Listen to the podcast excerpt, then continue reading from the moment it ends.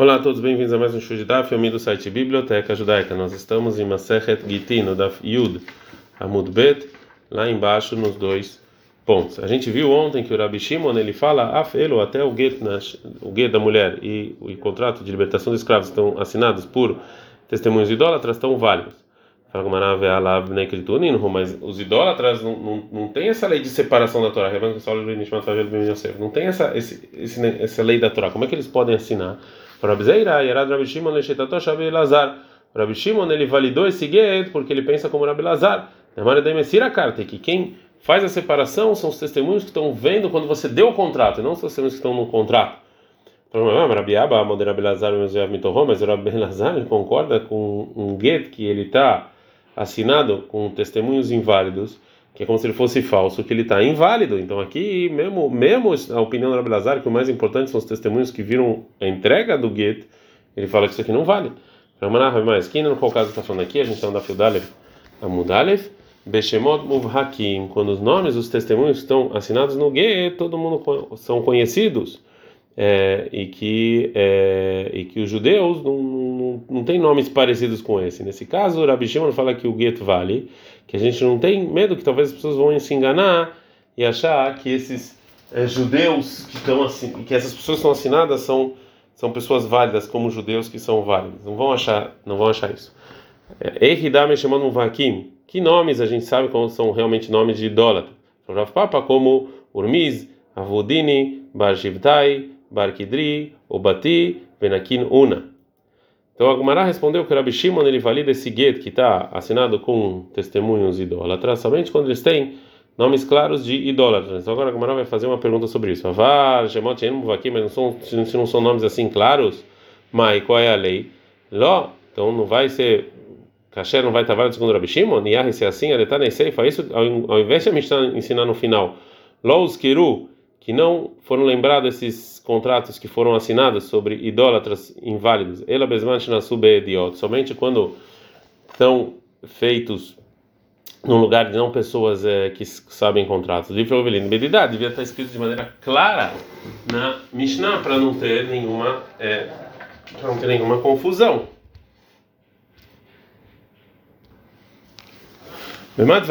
Qual o caso que o get que está assinado por idólatras é válido somente no Fakim, quando tem nomes claros de idólatra. Chamando Fakim, não, mas nomes que não estão claros de idólatra, aí não devia estar tá escrito na Mishnah, e não está escrito isso na Mishnah. Então, por causa dessa pergunta, a Gemara é, vai, é, vai explicar o, o, que falou Rabi Shimon de outra maneira.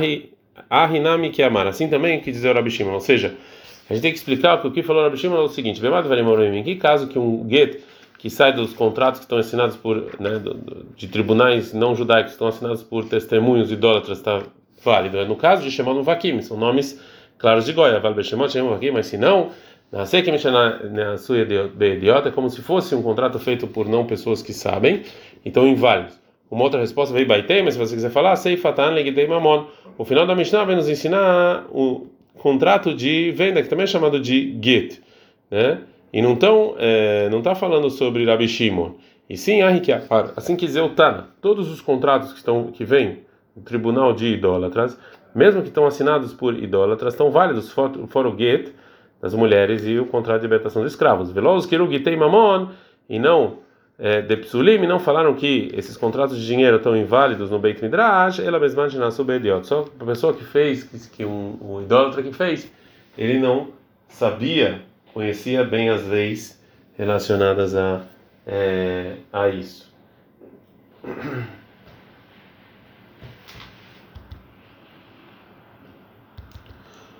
É, a Gamara vai trazer uma braita em que traz o Rabi Shimon um apoio para a opinião dele. Tânia, tem uma braita, falou Rabi Azar Rabi. Assim falou Rabi Shimon para os Rahamim em Tzaidan. Lá no Chlekor Rabi Akiva Rahamim, não tem discussão Rabi Rahamim, na geração anterior, Alkol Ashtarot, todos os contratos que vieram para Kalchel Ovedei Kohavim, dos tribunais dos idólatras, que todo mundo fala que é Falpichot Ovedei Kohavim Ksherim, que mesmo que tem lá idólatras propícios assinados, a filho que tem Nashim até guia das mulheres e libertação dos escravos, que valem. Lá no Chlekor, eles imaginam, idiota. A discussão é só que esses contratos foram feitos por pessoas não, que não sabiam como escrever. Não eram pessoas é, que faziam isso todo dia. É, Rabi Akiva ele valida E Rahamim Poslim, eles invalidam. Chutz Migdei Nashem Shurem Avadim, fora o gueto de mulher e libertação dos escravos. Rabi Shimon Ben Gamliel fala, ah, felo, ou seja, até o gueto de mulher e libertação dos escravos que estão escritos, que estão assinados por testemunhos idólatras, é, Rabi Akiva e Rahamim validam Ksherim, somente Bemakom Shen Israel Hotmim, somente não tem, que não tem, que não tem, é, é, que os idólatras não dão permissão para os judeus assinarem sobre esses contratos. Nesse caso, Rahamim não invalidaram esse gueto, ou esse contrato de libertação que estão escritos, que estão assinados através de idólatras, porque todo mundo sabe que eles são idólatras e não vão se enganar e achar e se apoiar nisso é, sem testemunhos que que vão que estão vendo quando é entregue, entregue esse contrato. Mas quando tem judeu que pode assinar, aí não. Segundo Rabi Shimon Ben Gamliel, então, Rahamim validaram também get que estão assinados por testemunhos idólatras, que têm nomes claros de goi, mas não está invalidado o get que foi feito no lugar em que um judeu não pode assinar. Agora vai fazer uma pergunta sobre isso. Mas como então faz, faz o decreto que talvez as pessoas ainda assim vão se confundir, as pessoas não vão saber que o judeu não pode assinar lá. Fala, Shema Beshema Machlef. Talvez por um, talvez sim. As pessoas trocam, mas lugar por lugar não trocam. Eles sabem que naquele lugar um judeu não pode assinar, naquele pode.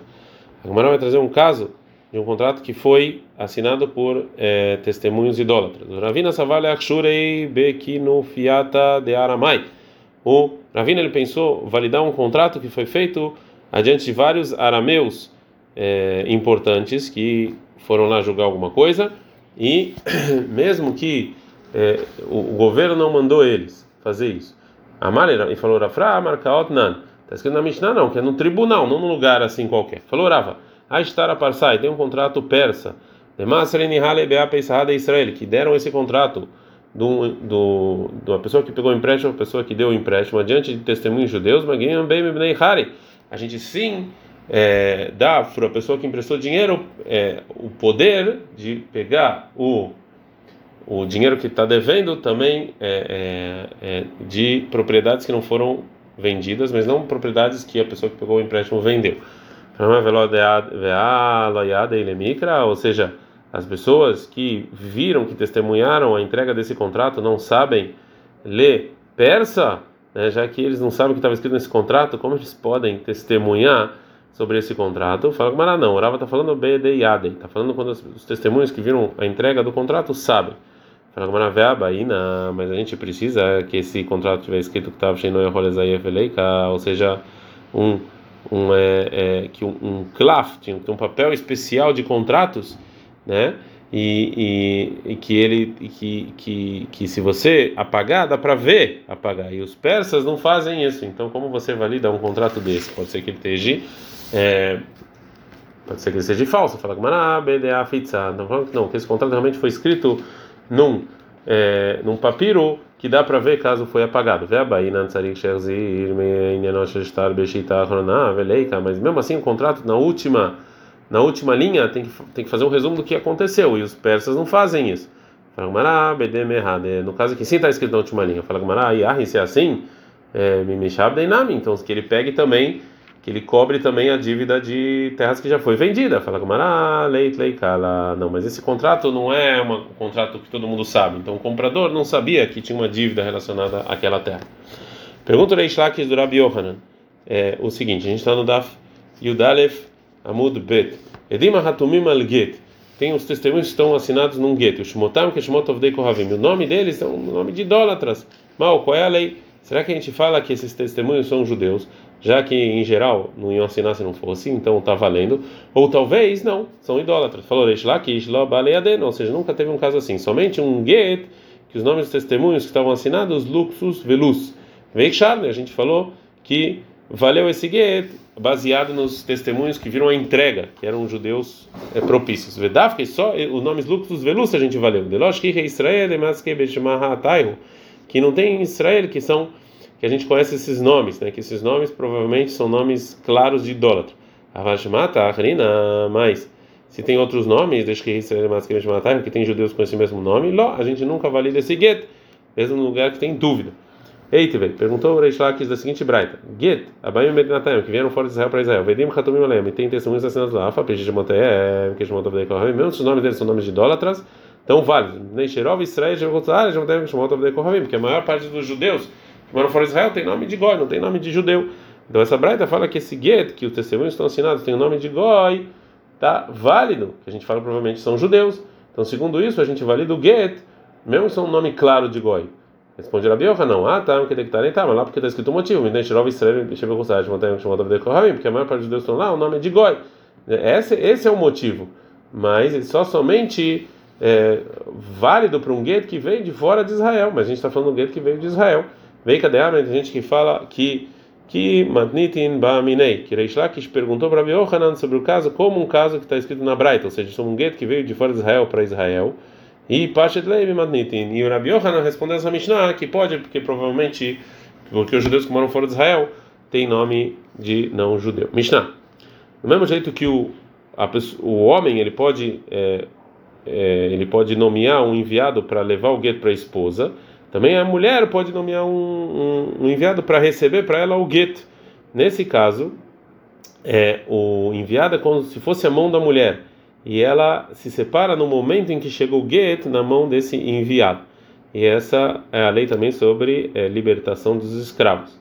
Sobre é, em relação às leis monetárias, a gente pode também que a gente sabe que a pessoa pode falar é, que você pode comprar um objeto para um amigo, mesmo se o seu amigo não falou para você fazer isso, com a condição de que é, esse, essa compra é algo boa para o amigo, né? por exemplo, receber dinheiro ou receber algum presente.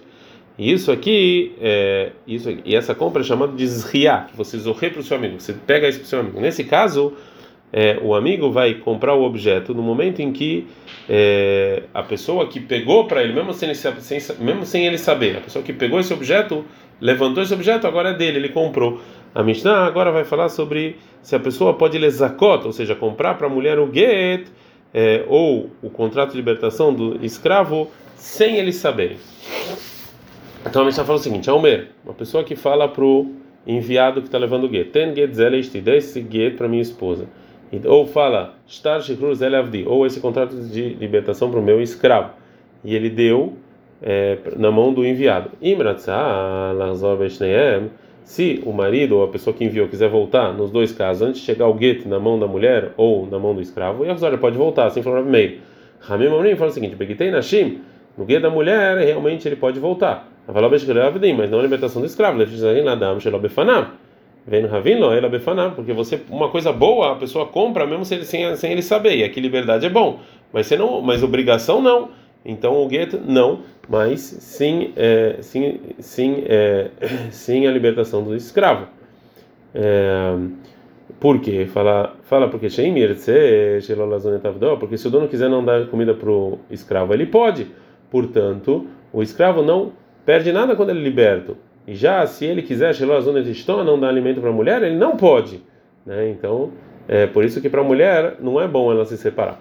Amalaem falou para Amalaem falou para Rabmeir, Verei, e o contrato de libertação Poseletavdo Minatrumá, ele invalida o escravo de comer trumá quando o dono é Cohen, que chama o Posel, e do mesmo jeito que o gueto invalida a mulher de comer trumá. Então, assim, por que que é, isso aqui não é uma coisa ruim para o escravo, não vai comer trumá? Amrullah falou, Rahamim, não. É só Mibnei Sheu Kinyano. Falou Rahamim, é, ele está inválido de Trumá porque ele é considerado compra do, do, do dono antes de ser libertado. No momento que ele é libertado, ele não é mais compra, portanto, ele não pode mais comer é, comer é, truma. Gumará.